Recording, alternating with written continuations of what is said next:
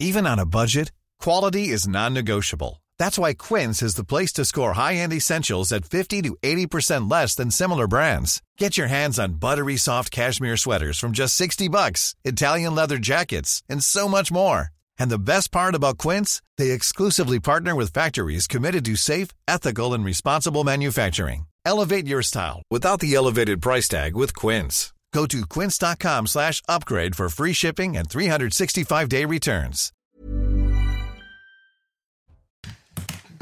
Il est au juste 22h. Bonsoir à tous. Très heureux de vous retrouver. Soyez les bienvenus dans Soir Info. Nous sommes ensemble jusqu'à 23h40 et nous reviendrons longuement dans cette euh, émission sur la réforme des retraites et plus particulièrement sur cette journée de mobilisation qui s'annonce forte jeudi. Jusqu'à 750 000 manifestants attendus selon les services de renseignement. Le trafic sur les rails sera très fortement perturbé. Même chose dans le métro parisien. Les écoles, elles aussi, seront fortement impactées. C'est donc le début du bras de fer entre les syndicats et le gouvernement Combien de temps peut-il durer? Quelles conséquences pour notre vie quotidienne et pour l'économie? Et puis, quelles sont les marges de manœuvre pour l'exécutif? Peut-il faire des concessions? Nous verrons tout cela en détail. Avant cela, nous reviendrons sur ce drame qui s'est produit hier matin à Thiers, dans le Val-de-Marne, la mort d'un adolescent de 16 ans poignardé lors d'une rixe entre bandes rivales. Elle suscite bien sûr cette mort une vive émotion. Quatre suspects sont ce soir toujours en garde à vue. Ils seront présentés demain matin à un juge en vue d'une éventuelle mise en examen. Vous entendrez dans cette émission le témoignage d'un ami de la victime. Pour m'accompagner jusqu'à 23h40 ce soir, six invités que je vous présente euh, tout de suite. Tatiana Renard-Barzac, bonsoir. Soyez la bienvenue. Vous êtes journaliste politique. J'accueille également Jean-Sébastien Ferjou, directeur d'Atlantico. À vos côtés, Bertrand Cavalier, bonsoir. Vous êtes expert en, sécurité. J'accueille également Sabrina Agresti-Roubache. Vous êtes députée Renaissance des Bouches-du-Rhône et porte-parole du groupe Renaissance euh, à l'Assemblée. Karim Abrik, bonsoir. Journaliste, soyez la bienvenue. Journaliste également Véronique Jacquier, que vous connaissez bien. On commence nos débats très rapidement dans quelques instants, juste après l'essentiel de l'actualité. Bonsoir, Adrien Spiteri. Bonsoir Yohann, bonsoir à tous à la une de l'actualité. Noël Legrette se euh, défend, il dément toute accusation de harcèlement moral ou sexuel. Une enquête a été euh, ouverte par le parquet de Paris. Elle fait suite au signalement de l'agente Sonia Souid. Le président de la Fédération française de football a été euh, mis en retrait de ses fonctions la semaine dernière. Le procès Axel Dorier s'est ouvert à Paris. En 2020, à Lyon, la jeune femme de 22 ans avait été mortellement fauchée par un véhicule, puis traînée sur 800 Deux individus sont sur le banc des accusés. L'avocat de la famille d'Axel Dorier s'est exprimé. Il attend euh, beaucoup de ces euh, quatre jours de procès. Ils sont euh, manifestement prégnants d'une douleur indescriptible indescriptible. Ce qu'ils laissent extérioriser n'est rien par rapport à la douleur intérieure qui est la leur.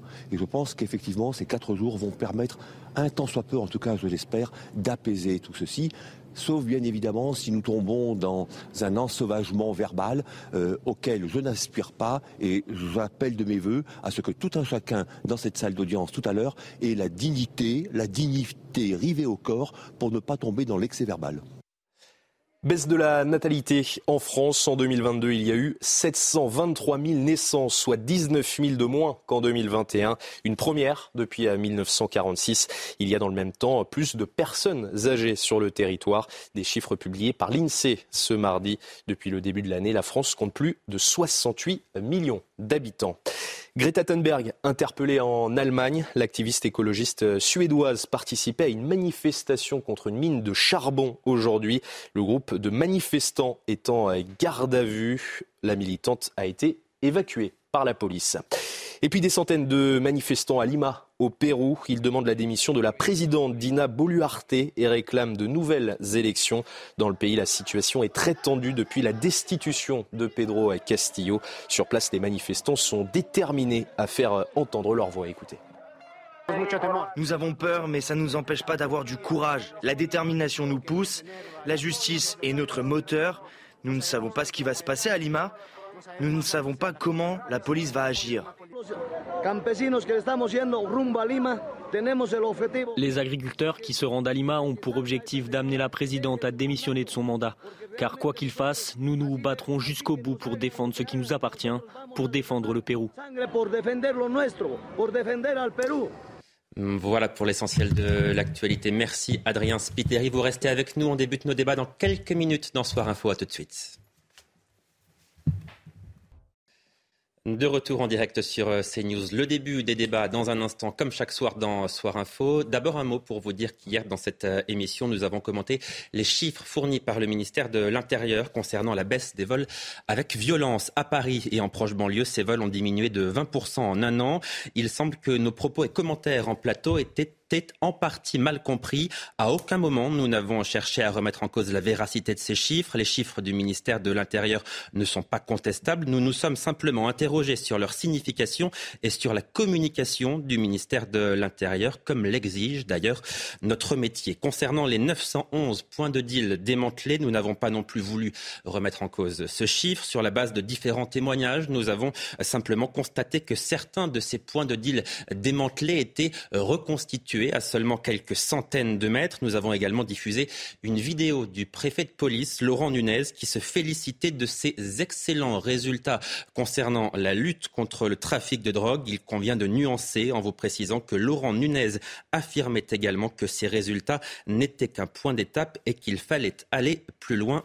Voilà qui est dit?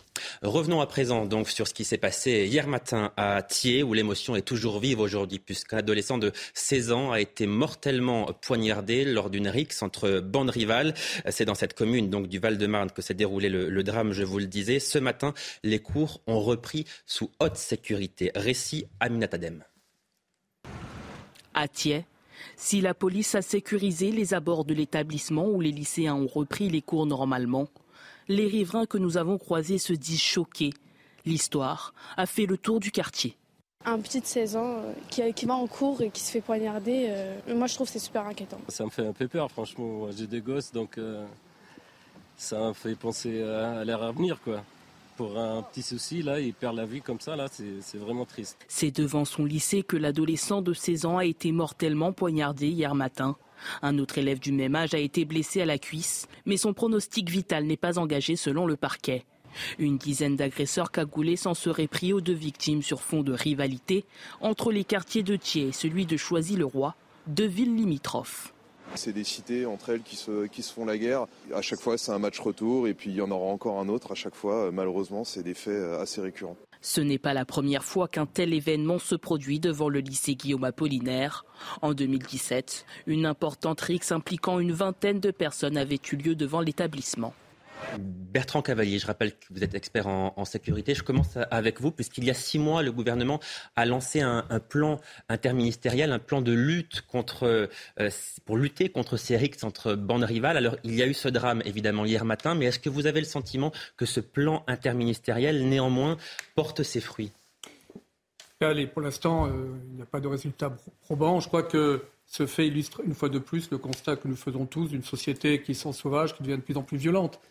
Alors maintenant, les réponses, euh, elles passent notamment, on l'a dit une fois de plus, par l'éducation. Elles passent également par une présence, euh, ce que souhaite le président de la République, une présence de bleus, de gendarmes, de policiers, hein, qui soit accrue euh, partout, et notamment dans ces zones difficiles. Mais ce qui est intéressant, c'est de voir qu'aujourd'hui, les lycées sont devenus des lieux d'affrontement. Euh, donc vous avez eu. Euh, Ça n'était pas le cas avant, pardon, parce que vous, dites que c'est devenu quelque part le symbole de l'ensauvagement. Je reprends un terme qui est utilisé par une partie de la classe politique, mais c'est ce que vous semblez dire. Est-ce que c'est vraiment le cas ou est-ce que ces affrontements entre bandes rivales n'ont pas toujours existé? Écoutez, moi j'ai une expérience euh, à plus de 30 ans en gendarmerie. J'ai pu, on a pu observer qu'autrefois ces lieux étaient préservés, qu'ils ne le sont plus. Donc je crois qu'aujourd'hui, personne ne et dans le délit n'ose euh, nier aujourd'hui que cette violence, euh, elle s'étend partout et maintenant, euh, notamment, elle frappe les zones qui étaient totalement préservées, où c'est, le creuset de, de, la, formation de la jeunesse de France de demain. Et là, ce sont devenus des lieux de violence. maintenant, les facteurs sont multiples. il convient de les analyser. Quant aux réponses, eh bien, que jamais l'éducation, le, la formation de citoyens, euh, une présence beaucoup plus active, réactive des forces de l'ordre. C'est tout le, tout le système qui doit être revu. Je terminerai en disant qu'on est, notamment dans Atlantico, j'ai parlé de sud-américanisation. Euh, je vous dis, ce fait illustre un phénomène beaucoup plus global. Euh, Véronique Jacquier, euh, Bertrand Cavalier nous, nous dit euh, effectivement, c'est l'illustration d'une sorte d'ensauvagement de la société. Bon, c'est un terme que vous n'avez pas utilisé, mais que vous n'avez pas non plus contesté. Et il nous dit ce phénomène entre bandes rivales, pour l'instant, selon lui, il est lié en tout cas à plusieurs facteurs. Est-ce que ces facteurs, vous les avez identifiés? En tout cas, il y a des faits. Ce qui est factuel, ce sont les chiffres qui sont donnés hein, par le ministère. 218 RICS en 2018 et on en est à 320 en 2022. 84% concernent l'île de France. Et ils sont perpétrés, enfin ces rixes entre bandes rivales concernent des jeunes entre 13 et 15 ans. C'est quand même extrêmement grave. On parle de très très jeunes personnes qui n'ont absolument pas conscience de la gravité de leurs actes. Il faudrait évidemment, on en revient toujours à la même litanie judiciaire, mais il faudrait euh, que ces personnes soient mises devant la gravité de leurs actes dès le premier acte, c'est-à-dire qu'ils aillent directement en prison qu'il soit sanctionné pour ces faits. On constate aussi, quand ça concerne des bandes euh, rivales avec ce profil de très jeunes personnes, qu'il y a évidemment une responsabilité parentale et que souvent ces, très jeunes personnes ont vu des violences intraconjugales. Donc le, foyer est facteur de violence. Donc la violence entraîne la violence. Donc c'est difficile de, de, sortir ces jeunes de cette violence. Maintenant, ce qui est très très grave aussi, c'est qu'ils tuent pour rien. On l'a vu, ils sont capables quand même de s'entretuer parce qu'ils traversent une route et qu'ils vont empêtrer, sur, enfin plutôt mettre le pied sur le territoire du voisin. Euh, comment lutter contre ça? Il y a vraiment le facteur euh, sécuritaire, mais il y a surtout le facteur judiciaire. Hum. Vous parlez de prison. Je précise que les quatre suspects qui ont été interpellés hier seront présentés demain matin à, un juge en vue d'une éventuelle mise en examen. Et je précise que le parquet a requis leur placement en détention euh, provisoire. Sabrina Agresti-Roubache, vous êtes, euh, je le précise, un nouveau député euh, Renaissance. On a entendu Bertrand Cavalier dire le, le plan interministériel présenté par le gouvernement il y a six mois pour lutter contre ce phénomène de bande ne, ne fonctionne pas. Pourquoi? Parce qu'il a été mal adapté, ce plan? Il n'est pas bon ou est-ce qu'il est encore trop tôt pour tirer des premières conclusions? Tout ce qu'on peut faire de bien, enfin tout ce qu'on fait en plus, faut le prendre. C'est-à-dire, moi, je ne crois pas aux, euh, aux, gens qui disent il y, y, a, toujours tout qui sert à rien. Euh, moi, je crois à la vidéosurveillance, par exemple, aux abords euh, des lycées, des collèges. Ça, c'est une demande. En tout cas, moi, chez moi à Marseille, c'est ce qu'on me demande. On me demande de la caméra de vidéosurveillance qui n'arrête pas tout, mais qui permet au moins et de dissuader et qui aide euh, la police judiciaire dans les enquêtes. Ça, c'est la première chose. La deuxième chose, c'est euh, les moyens qui sont mis donc à 2030, et vous en parliez. Euh, Gérald Darmanin, le ministre de l'Intérieur, a prévu d'ici à 2030 le doublement des, effectifs de police. Ça, ça parle. Moi, par exemple, dans ma circo, je parle que de ce que je connais, de ce que je fais au quotidien. L'ouverture d'un commissariat chez moi dans le 12e arrondissement de Marseille, 24 heures sur 24, 7 jours sur 7. Eh bien, ça, ça parle aux gens. Voilà, ça, ça parle aux gens. 20 effectifs de police en plus, ça parle aux gens. Moi, je ne veux pas parler en milliards parce que ben, moi, je ne sais pas les compter, les milliards. Alors, je peux vous dire 15 milliards sur le budget euh, l'OPNI 2020, 2022, 2027. Mais ça, ça parle à personne. Après, l'autre chose, c'est que pour en revenir, nous, on a beaucoup de règlements de compte à Marseille. Vous connaissez la situation mieux que moi. Mais la responsabilité des parents, on ne peut pas l'enlever. Moi, je suis une maman, ma fille, elle a 13 ans. Et on est responsable de ce qu'on fabrique. Point. Y a pas, euh, voilà, moi je ne veux pas qu'on tergiverse là-dessus. Et sur l'ensauvagement de la société, oui, on est dans une société. Moi aussi, j'ai eu 13 ans, 14 ans, je suis née dans l'une des cités les plus pauvres de Marseille. Mais j'ai eu mon père et ma mère qui m'ont éduqué. Donc, il y a quelque chose qui a changé. La société est plus, est, plus les, les, les, c'est radicalisé dans la, dans l'agressivité et la violence. Je le vois. Le, regardez le harcèlement scolaire, les réseaux sociaux, tout est dématérialisé maintenant. Même un être humain, c'est plus un être humain, c'est quelqu'un derrière un écran. Donc je pense qu'il y a plusieurs facteurs, mais on ne peut pas juste euh, euh, dire c'est de la faute de tel ministère, de tel ministre, tel gouvernement.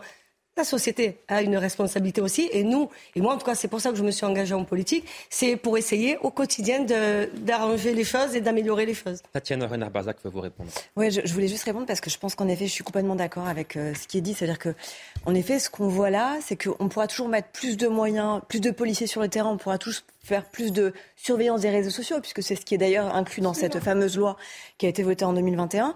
Ça ne changera rien au rapport à la violence actuelle des jeunes aujourd'hui, à cette violence croissante même dans nos sociétés. C'est-à-dire qu'on a quand même des jeunes qui ont comme exemple aussi des adultes qui sont de plus en plus violents. C'est ça aussi la réalité. On parle pas Et donc, et donc je pense qu'il y a, c'est de la, je pense, je pense- je pense- voilà, donc il faut questionner ce rapport à la violence aujourd'hui des plus jeunes et se poser la question au-delà du répressif de qu'est-ce qu'on fait sur le terrain? Non seulement vous avez raison par rapport aux familles, parce que souvent d'ailleurs ce sont des familles monoparentales avec des mères seules qui élèvent leurs enfants et parfois qui sont un peu délaissées, débordées, si j'ose dire.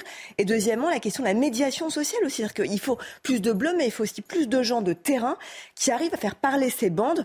Et par exemple, je voyais qu'un maire de socialiste de je ne sais plus quelle ville en province disait, moi j'ai par exemple une alternative qui était de proposer pendant les vacances scolaires que des jeunes de différents quartiers qui sont en guerre permanente passent des vacances dans le même centre de loisirs pour arriver justement à s'appréhender, à se parler.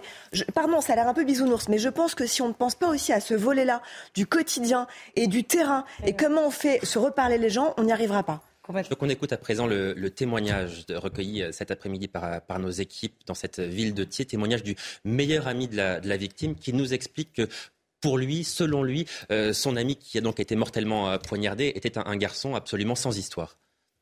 C'est vraiment une personne qui n'était pas dans les histoires. Il cherchait aucune embrouille, vraiment aucune. J'ai entendu, c'était un, un- un vendeur de, de, de, de stupes ou je ne sais quoi. C'est vraiment pas une personne comme ça.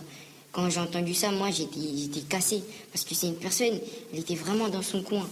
Surtout lui, vraiment lui. Vraiment, j'ai jamais entendu une histoire sur lui. Mais c'est le destin.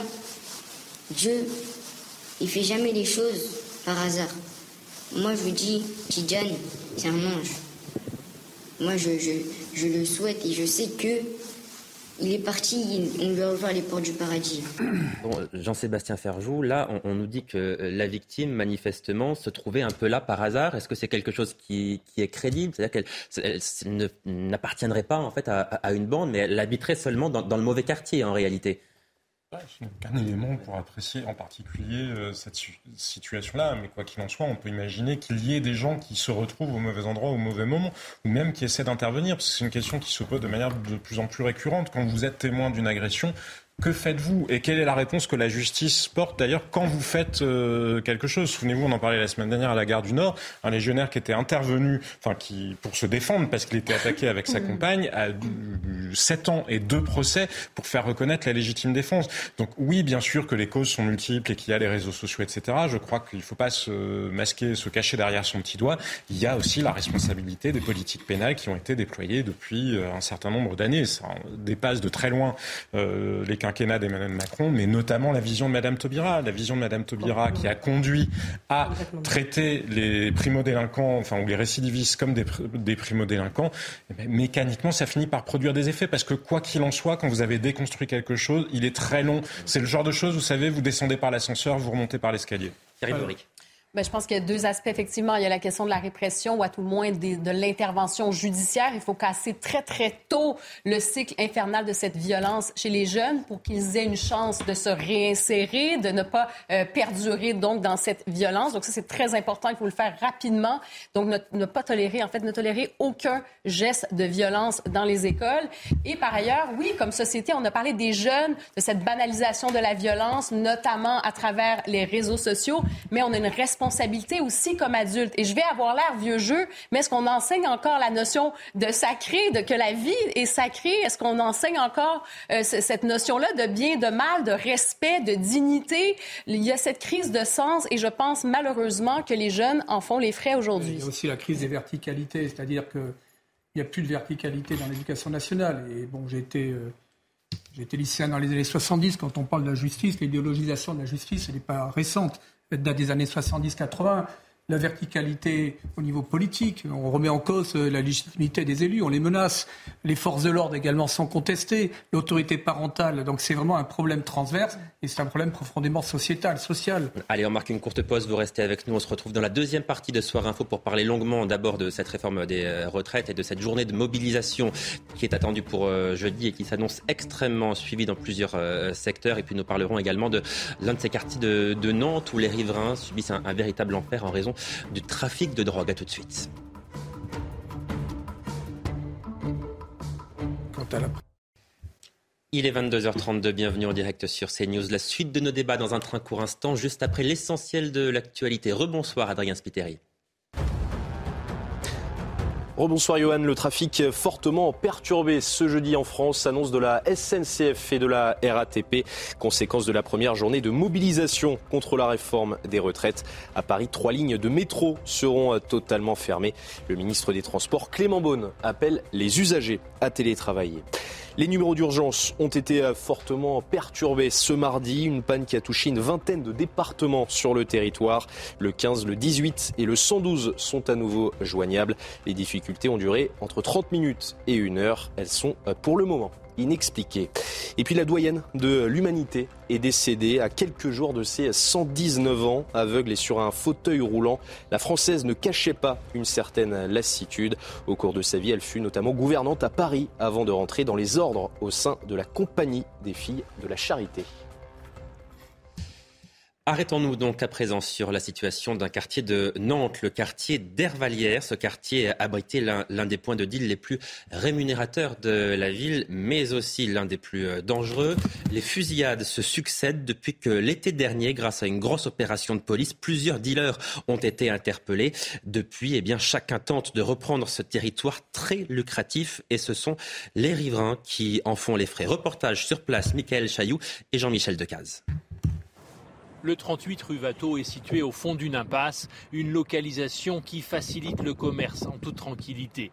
Dès 10 heures le matin, le hall d'immeuble est occupé par des dealers. Cette voisine prend régulièrement des photos du trafic sous ses fenêtres. On a d'ailleurs, on n'a même plus besoin de passe parce qu'on arrive, la porte est ouverte. Hier, moi, j'étais parti chez ma fille, je rentre, il était 18h par là, mais il y en a un, mais il m'a foutu la trouille parce que soit il était en manque, soit il avait il avait des yeux, je vous dis pas comment. Hein. Quand ils sont comme ça, et, vous savez, pour avoir de l'argent, j'étais pas à l'aise. Hein, je peux vous dire, je suis rentré, je me suis enfermé, puis hop. Ce point de deal très rémunérateur a fait l'objet d'une grosse opération de police à l'été 2022. Un démantèlement de courte durée. Depuis, le trafic a repris, ce qui ne rassure pas les habitants. C'est en fin d'année, quand il y a un qui s'est fait tirer dessus un mercredi après-midi. Vous imaginez les gens qui ont des enfants Nous, on est plusieurs à vouloir partir. Alors après, on se dit pourquoi c'est à nous de partir. Cette voisine en appelle aux autorités pour une présence policière permanente. Les de gauche, elles ont basculé. Bon, Jean-Sébastien Ferjou, on constate qu'on constate assez régulièrement, c'est ce que nous disent en tout cas les syndicats de police, c'est-à-dire qu'on peut démanteler un point de deal, bien sûr, c'est très bien, c'est toujours extrêmement utile et les riverains sont toujours contents, mais il arrive parfois que ce point de deal se reconstitue ailleurs ou à quelques centaines de mètres. Mais oui, je ne crois pas que le volume de trafic euh, diminue en France. Le volume de la consommation ne diminue pas. Il y a des statistiques officielles. Il y a un office qui suit la consommation de drogue en France. Il suffit de leur poser la question. Effectivement, ça démontre euh, l'efficacité, pas les efforts ni euh, l'énergie qui est investie par le gouvernement ou par les forces de police, mais ça en démontre en tout cas l'efficacité. Je vois mal comment on peut contester ça. il y a un autre indicateur, et je vous en parlais hier, c'est aussi celui du prix. Les prix ne montent pas. Donc s'il y avait des saisies massives, ça ferait monter les prix parce que la rareté crée la hausse des prix. Et il y a une autre chose qui crée la hausse des prix aussi, c'est la prise de risque. Si les gens qui se livrent à des trafics précisément avaient peur parce qu'ils sentaient que ça devient de plus en plus risqué, même chose, les prix montraient. Vous savez, les criminels, ils sont assez basiques. Hein. Quand ils font quelque chose, c'est d'un parce qu'ils mesurent le risque et de deux parce qu'ils considèrent que justement, ça reste rentable avec un risque limité. Bertrand Cavalier, est-ce que vous le diriez d'abord que le trafic de stupéfiants est plus lucratif aujourd'hui qu'il y a 15 ou 20 ans et donc il en découle de fait une violence plus grande, même si les règlements de compte entre dealers, par exemple, c'est quelque chose qui a toujours existé. Mais est-ce que vous feriez ce constat-là ou pas? Ben, Je dirais que nos sociétés, on montre la Belgique, euh, les Pays-Bas, mais la France sera de plus en plus concernée. la lutte contre les trafiquants de drogue va, devenir, euh, à mon avis, euh, doit devenir une priorité. quand on a parlé d'une guerre contre le Covid, pourquoi ne parle-t-on pas de guerre euh, contre le trafic de drogue quand on regarde les... Gérald Darmanin affirme que c'est sa priorité de démanteler ces réseaux-là. Quand on voit les dégâts au sein de la jeunesse, les, milliers de jeunes, quand on voit l'atteinte et la vitalité de notre jeunesse, alors certes, derrière ça, il y a des enchantements, etc. Mais à mon avis, ce devrait être une, cause nationale et pour longtemps y mettre les moyens. Alors, plusieurs constats. Moi, j'ai lutté contre ces trafics, notamment quand je commandais la région de gendarmerie de Picardie. Euh, c'est très lucratif. C'est très rapidement lucratif en 2-3 ans, euh, véritablement, on peut accumuler des sommes très importantes. Euh, ces réseaux sont très souvent liés à donc des, pays euh, assez proches, hein, notamment, notamment, le Maroc, ce qui pose un problème également dans la lutte contre, contre ces délinquants. Ils ne craignent pas la prison. Bon, il faut vous dire les choses telles qu'elles sont. Aujourd'hui, la, prison n'est plus dissuasive. C'est-à-dire que c'est-à-dire que le, trafic de stupéfiants est tellement lucratif que les trafiquants se disent je vais gagner tellement d'argent, si je fais quelques années de prison, c'est pas très grave. Oui, il y a, le quand ils comparent les risques et les avantages, on est dans un pays aujourd'hui, on peut s'enrichir aisément. Hein, donc dans, le trafic de drogue, la lutte est difficile, les procédures sont de plus en plus complexes, elles sont de, plus en plus longues pour arriver, à identifier les auteurs. Euh, donc c'est, je crois qu'il y aura une mise à plat. Il y a aussi un découragement des forces de l'ordre. Alors les forces de l'ordre également, euh, il y aura peut-être aussi des remises, en question qui doivent se faire sur leur productivité, parce qu'on parle du fait qu'il n'y a pas assez de présence. Mais aujourd'hui, les règles de fonctionnement euh, de la police et malheureusement de, la gendarmerie de plus en plus limite la présence des forces de l'ordre sur le terrain. Mais ça, personne ne va en parler. Pour revenir sur la drogue, euh, il y a d'une part des actions des services spécialisés qui est indispensable. Il y a également l'action sur le terrain au quotidien pour, dès lors qu'il y a le moindre un réseau qui s'installe, eh bien le neutraliser, hein, les déstabiliser. Et puis, bien entendu, la, la réponse, elle, est, elle doit être multiple. Il y a d'autres acteurs. Véronique Jacquier. Oui, la réponse doit être multiple, mais je pense qu'elle doit aussi euh, prendre en compte le, contrôle du territoire, puisque on voit euh, que les dealers, euh, même si on les chasse d'un endroit, s'installent très facilement à 10 mètres de là en toute impunité. Il y a quand même aussi l'environnement qui fait qu'ils peuvent continuer à, commettre leurs exactions. Alors je ne dis pas que l'environnement est favorable ou bienveillant. Parfois ce sont des gens qui ont peur, qui se terrent dans leurs appartements, on l'a vu d'ailleurs hein, au vu des témoignages.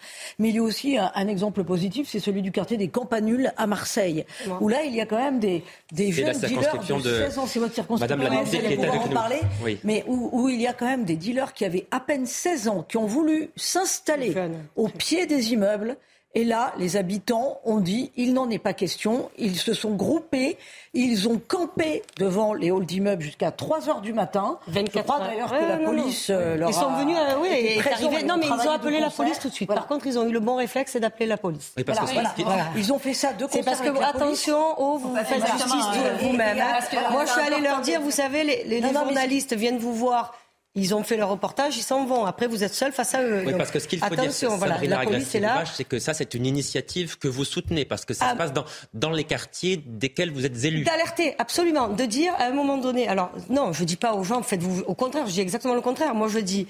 Ils ont alerté les femmes, et c'est les femmes. Elles ont été d'un courage absolu. Le jour même où ça s'est passé, elles sont descendues dans le hall, elles ont dit ça n'existe pas. La police est intervenue, elles pourront venir vous le raconter. Elle est intervenue quelques heures après, sauf que la police n'est pas partie. Et moi, je suis euh, retournée là-bas, donc j'y suis allée le surlendemain parce que j'étais à Paris, donc je suis allée le vendredi soir avec la préfète de police. Et là, on a eu un accueil des habitants. C'est pas chaleureux, c'est on a été accueillis avec des applaudissements, des you mais pour nous dire quoi? Merci d'être là et merci de rester. Et la préfète de police leur a dit, et je leur ai dit, on ne vous lâchera pas, je viendrai avec vous. Pardon, mais la police ne peut pas être présente dans tous les halls d'immeubles de tous les quartiers où il y a des trafics là, de j'ai quelque chose, j'ai quelque chose à D'où le fait que je voulais terminer ma, démonstration, d'où le fait qu'à mon avis, l'une des solutions pour arriver à endiguer un tant soit peu un peu le trafic, c'est quand même que la population travaille de concert. Alors ça demande beaucoup de courage, mais travaille de concert avec la police. J'avais juste un truc rapide sur les pas de consommateurs, pas de dealers. Oui, oui bien voilà. Donc déjà, on repart à la base qui vient toucher son shit au Campanule ou, euh, ou qui a essayé ou à Herbel ou dans les grandes cités de Marseille, la Castellane, qui vient, enfin, pas de consommateur, pas de dealer. Première chose. Deuxième chose, deuxième chose par rapport euh, au trafic de drogue à Marseille. En tout cas, et ça, moi j'y suis allée, je suis pas allée dans les 35 coins, mais je connais très très bien ma ville. 35 points de deal complètement arrêtés qui n'ont pas repris ailleurs. Mmh. Moi, je les remonté terrain puisque je travaille en réalité comme je le faisais avant quand je faisais mes films. C'est-à-dire, j'ai des gens euh, qui, me, qui, qui, me donnent des infos. Donc, ça veut dire quand on arrive quelque part, qu'on pilonne, qu'on met les moyens et que les habitants travaillent de concert avec la police, vous voyez que ça donne du résultat, ça fonctionne. Et après, on ne peut pas mettre effectivement euh, euh, un flic derrière chaque lycéen, derrière chaque école. Il y a une responsabilité collective hein, sur le trafic de drogue. Responsabilité collective, Karim Abrik. Est-ce que ça signifie qu'il faut, par exemple, pour aller plus loin dans la lutte contre le trafic de stupéfiants, pénaliser davantage, mais beaucoup plus lourdement, peut-être, les consommateurs? C'est ça la, la clé, la prochaine étape?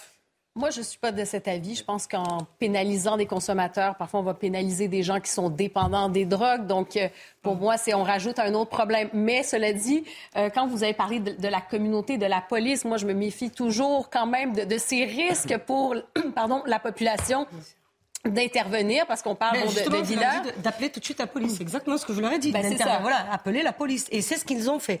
Ils, ont, ils sont intervenus tout de suite dans le hall. C'est ça. Mais cet, aspect de communauté, moi, ça me fait penser un peu à cet adage hein, qu'il faut un village pour élever un enfant. Et ça revient un peu à toute cette... Quand on parlait de la violence dans les lycées, ben, à un moment donné aussi, c'est quel projet de société on a envie pour les jeunes, parce que les petits dealers, excusez-moi, souvent, c'est des, des, jeunes qui, euh, qui commencent comme ça. Donc, quel projet? Des mineurs, effectivement. Donc, il y a encore une fois toute cette réflexion sur l'éducation, sur ce qu'on dit à nos jeunes. Ça devrait être même gênant honteux. Vous voyez, ça a l'air peut-être très moral. Je sais pas que je veux faire de la morale, mais c'est qu'il y a cette réflexion, je pense, philosophique, sociologique à avoir là-dessus. Mais Tatiana Renard-Barzac, est-ce que vous avez le sentiment que l'ampleur du trafic est désormais telle qu'effectivement l'État et la police ne pourront pas tout régler seuls et qu'ils ont besoin, comme dans ce quartier qui nous est décrit, de l'appui de la population?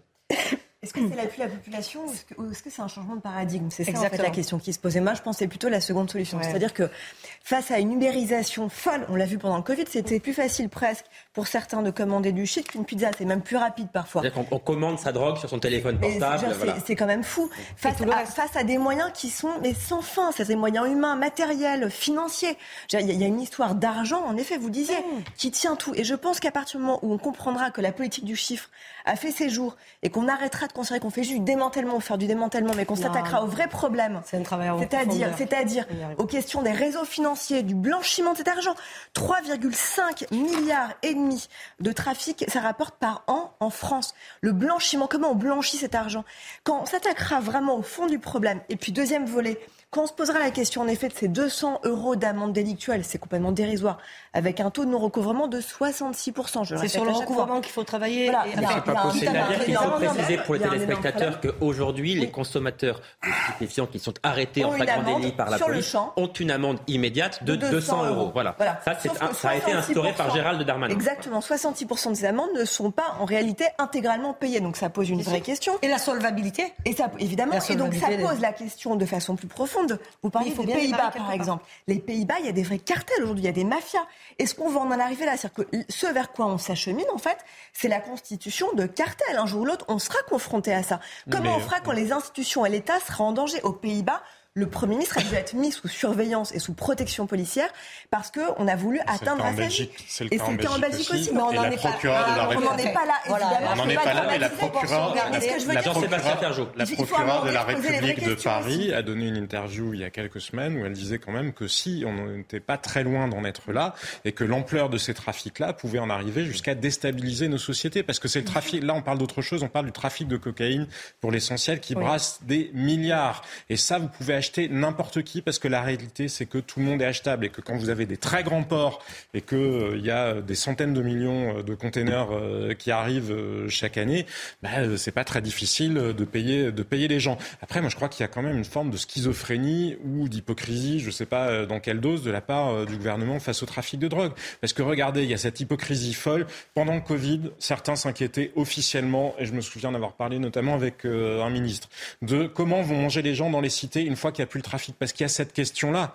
Il y a aussi la question géopolitique. Est-ce qu'on est allé voir le roi du Maroc? Parce que je veux dire, ça se voit par satellite. Hein, D'où ça vient la production de drogue euh, C'est pas, vous faites pas de cannabis en de cannabis. Non, mais exactement. Est-ce qu'on traite ces questions géopolitiques? Est-ce qu'on traite la question du blanchiment d'argent, comme le faisait euh, très justement remarquer Tatiana Renard-Barzac? Donc, je crois qu'il y a un affichage qui est, à mon sens, d'ailleurs, une erreur de raisonnement. C'est parce qu'il n'y a pas d'ordre public qu'il y a des trafics de drogue et qu'on prend les choses à l'envers. Il ne faut pas s'attaquer en premier lieu à ces petits trafics dans les quartiers. Il faut d'abord remettre de l'ordre parce que s'il y a de l'ordre, il y aura aussi de l'activité économique, parce qu'on inverse la logique aussi. Bien souvent, on dit c'est parce que ces quartiers-là sont déshérités mm. qu'il y a des trafics. C'est absurde. Déjà, c'est méprisant pour les gens. Il y a des tas de gens qui euh, se restent parfaitement honnêtes, même en vivant dans des quartiers déshérités. Et c'est parce qu'il n'y a pas de sécurité qu'il n'y a pas d'activité économique. Bertrand Cavaillé, on, a parlé de l'exemple des, des Pays-Bas, qui est un exemple extrêmement client, criant parce qu'effectivement là-bas, euh, l'État est, menacé de déstabilisation, puisque le Premier ministre, vous l'avez dit, est menacé directement, euh, vit sous protection policière parce qu'il est menacé par, assassinats par de journalistes, d'avocats, absolument, et l'État est peut-être en passe d'être déstabilisée. Est-ce que vous avez le sentiment qu'on se dirige vers ça en France, qu'on en est un peu loin, qu'on en est très loin, qu'on en prend le chemin? Quel est votre ressenti sur ce sujet-là? On n'en est pas encore là en France, Dieu merci. Maintenant, dans nos pays voisins, la situation s'aggrave parce qu'il y a des, enjeux financiers. Uniquement aux Pays-Bas ou ailleurs Non, la Belgique, mais, mais, même, si vous voulez, moi je vais très très souvent en Afrique. La carte de l'Afrique est en train de se recomposer à l'aune des trafics, de macro-trafics euh, de, de, stupéfiants. C'est-à-dire que euh, les cartels, notamment sud-américains, se détournent de plus en plus de l'Amérique du Nord pour s'orienter pour le lieu le plus mou euh, qui est hein, en termes d'État aujourd'hui, nous sommes, il n'y a pas de, véritablement puissance identifiée au niveau de l'Europe. Hein, donc euh, euh, c'est un espace ouvert. D'abord, ce n'est pas un territoire. On parle de l'espace européen. La sémantique est intéressante. On n'a pas véritablement de territoire. L'immigration n'est pas contrôlée. Rien n'est contrôlé. Tout peut rentrer en Europe. Et aujourd'hui, c'est devenu la cible privilégiée hein, des narcotrafiquants, soit directement par l'Atlantique, soit maintenant il passe par l'Afrique. Ce qui pose d'ailleurs un problème avec les imbrications, des interactions avec le terrorisme, hein, notamment islamique. Donc euh, je crois qu'il faut aujourd'hui être euh, conscient qu'on va vers des, rendez-vous difficiles. Maintenant, cette faiblesse, elle se décline au quotidien. Moi, quand je luttais contre des trafiquants qui étaient, en l'occurrence, dans, dans l'Oise, majoritairement marocains, quelle était la réponse de l'État? Quelle est la réponse de l'État s'agissant d'étrangers, un multirécidiviste dans tout, euh, dans tout pays qui se tient, Hein, ils devraient être expulsés et interdits définitivement du territoire on, français. On essaie de les expulser, non, seulement les, les pays ne veulent pas toujours les reprendre avons, avec les fameux laissés-passer consulaires qui ne sont pas délivrés. Mais nous avons la, la, France essaie de les expulser. Nous avons légalisé... Ceux qui pas de pays, ceux avec qui on n'a pas de relation. Nous avons structuré également, légalement, notre impuissance. Et cette impuissance, elle est globale et elle se décline au niveau local. Quand vous, passez de, vous parlez du trafic de stupéfiants, on a des zones entières qui sont plus contrôlées. Et quand vous parlez des forces de l'ordre, il va y avoir, je salue les efforts qui vont être faits dans le cadre, dans le cadre de la prochaine loi d'orientation et de programmation ministère de l'Intérieur. Maintenant, où va passer cet argent? Est-ce qu'il va passer dans du ministère de l'Intérieur Oui, attendez. Est-ce qu'il va passer dans du catégoriel, dans des avantages, ou est-ce qu'il va passer dans du fonctionnement, avec également une redivabilité vis-à-vis des citoyens, des contribuables avec plus de présence Alors, La réponse de Sabrina hein, Je la donne. Donc euh, les, euh, les, les, 300 euh, compagnies de gendarmerie en plus. Enfin, moi, avec un budget du ministère de l'Intérieur, précisons-le parce que c'est important pour ceux qui nous regardent, en hausse de 6%. De 6%, absolument. Donc ça, ça se voit son nom est trébuchant. Moi, je vois à Marseille, je vous dis encore une fois, je parle de ce que je maîtrise et de ce que je connais. 300 policiers en plus à Marseille, on les voit. On les voit et les gens me le non, disent. Mais c'est bien. Euh, trois compagnies de CRS, on les voit. La dernière fois, je faisais un tournage euh, avec France 2. Euh, ils venaient m'interviewer. Je les fais passer donc du centre-ville par les quartiers nord pour aller après sur ma circo. Et ils m'ont dit, jamais vu autant de, de policiers dehors. combien, êtes-vous contrôlé quand vous circulez en France Le Moi, perso, jamais. Mais... Non, mais, non, mais attends, vous êtes dans un... Non, mais attendez. la, première, la première fonction sécuritaire c'est de pouvoir agir en contrôlant les personnes. Bien sûr. Bon, il n'y a plus de contrôle dans ce pays. Si, non. Non, attendez. non, non, vous pouvez pas, non, non, faut pas exagérer. Non, autant je suis un peu. Il y a. Non, moi je vous dis, non, non, non. Alors, franchement. vous nous dites nous-même que, vous nous dites vous-même que vous n'êtes jamais contrôlé. Non, mais, mais moi, quand je dis jamais contrôlé, je veux dire, moi j'ai déjà eu des contrôles de papier, mais bon, enfin, moi je fais pas d'excès de vitesse, je m'arrête au feu rouge, je suis gentil, je mets ma ceinture, je suis assuré. Enfin, c'est compliqué d'arrêter une maman, ma fille elle prend le goûter derrière. Enfin, c'est compliqué de m'arrêter. Hein. Mais Soit. Ça, on va dire que c'est une chose. Non, je ne peux pas vous dire qu'il n'y a pas de contrôle, c'est pas vrai. Moi, je le vois et je vous le dis sur Marseille. En tout cas, quand on met des moyens, et ça, c'est le plan Marseille en grand du président de la République. On n'a pas tout fait parfaitement. On n'a pas tout fait parfaitement et on est loin de la perfection. En tout cas, la volonté y est et moi, je suis capable de le mesurer euh, tous les jours. Donc, euh, je ne peux pas laisser dire non plus, il y a tout qui part à volo. Alors, du coup, on n'est plus élu, on plus rien, on s'en va et puis après nous, le déluge, comme dirait ma mère. Non, je pense qu'il y a beaucoup Je, je vous dis simplement, madame, je vous dis simplement, moi j'ai servi pendant des années. on doit maintenant introduire une notion de redevabilité de la fonction publique envers les citoyens. Je vous dis, c'est la Cour des comptes, je cite la Cour des comptes, rapport de novembre 2001, 2021, une explosion de la masse salariale pour une productivité qui s'est réduite, une empreinte sol qui s'est réduite. Donc là, moi je pense que tout gouvernement se devrait de dire aux acteurs de la sécurité, je vous donne plus, Hein, parce qu'on agit sur le catégoriel. Mais vous devez. La, mais attendez. Et, puis on va mais, mais, la Cour. Et sur la loi d'immigration, on aurait pu dire aussi. On va laisser parler. Mais la Cour des Renard Barzac, s'il vous plaît, pour conclure sur ce sujet. Après, il faut au sujet à Marseille. Puisque le président de la République, en effet, a fait ce plan, s'y est rendu à Marseille plusieurs reprises. encore Il va y retourner début février. En tout cas, on n'a pas encore Et il y retourne généralement tous les six mois depuis Voilà, pour faire cette fois, ce je crois, sur, plutôt sur les transports. Ce qui me semble un petit peu à côté de la plaque, je pense que ce serait quand même intéressant Non, aussi. non, non, que pas que soit- les éco- non, les Oui, écoles, mais la culture, les transports principalement et la sécurité. Non, Cela non. dit, euh, Marseille, c'est très intéressant parce que ce discours justement du président, il avait dit quelque chose qui me semblait très intéressant. C'est, on parlait du ville, vous disiez tout à l'heure, en effet, il y a aussi toute l'activité économique.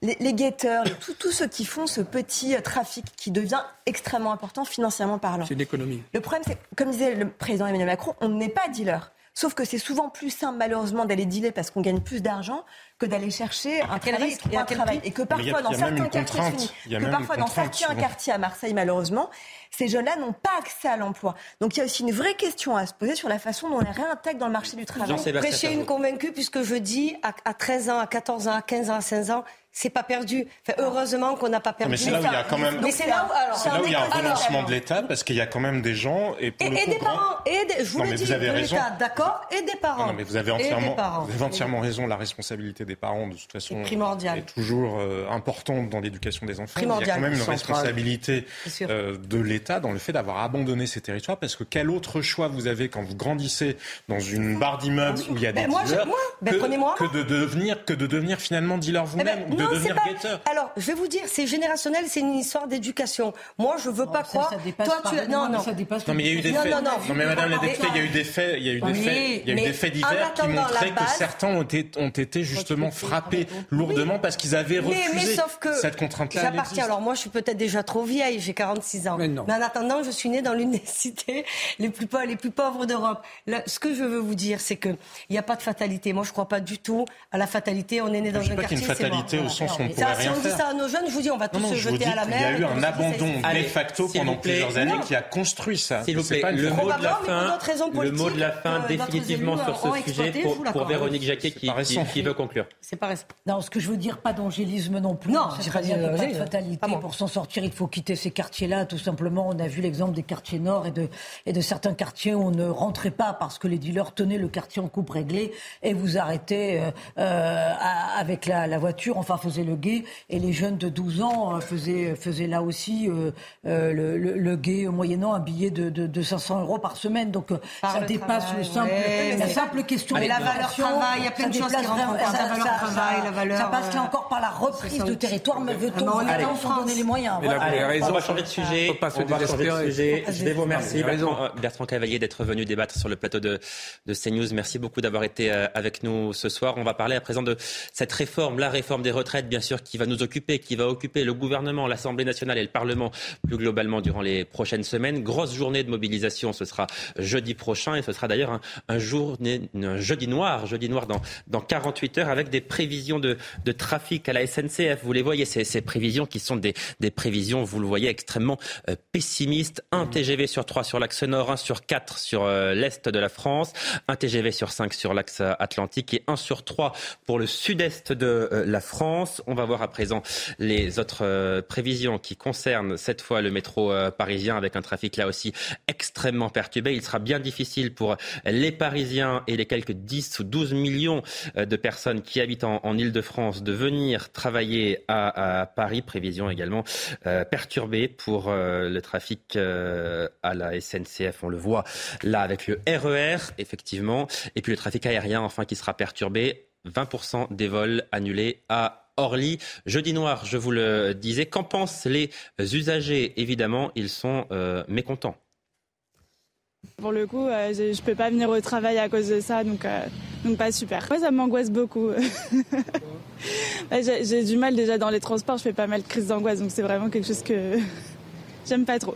Non, pas de stress ou d'angoisse euh, particulièrement, on va dire. C'est comme je disais, un peu de. Faut que les gens revendiquent ce qu'ils ont à revendiquer. Après, euh, des façons de le faire. Dans l'immédiat, moi j'ai une solution alternative, donc euh, ça ça m'inquiète pas plus que ça.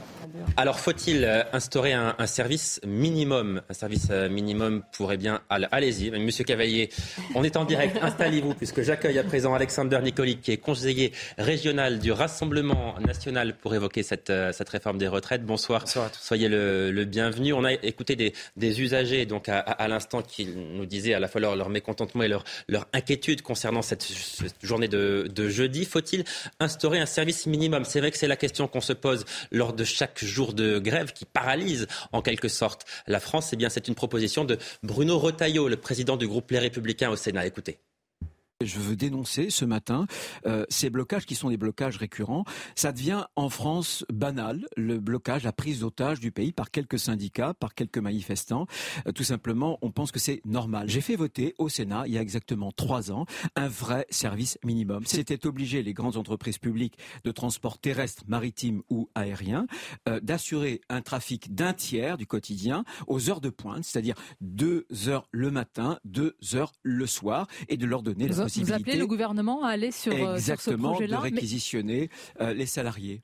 Bon, Alexandre Nicolic, d'abord, est-ce que cette expression prise d'otage, vous la partagez? Vous avez l'impression qu'une partie des Français seront pris en otage jeudi Et est-ce qu'un service minimum, comme le décrit Bruno Retailleau, est quelque chose qui vous semble être réalisable et souhaitable?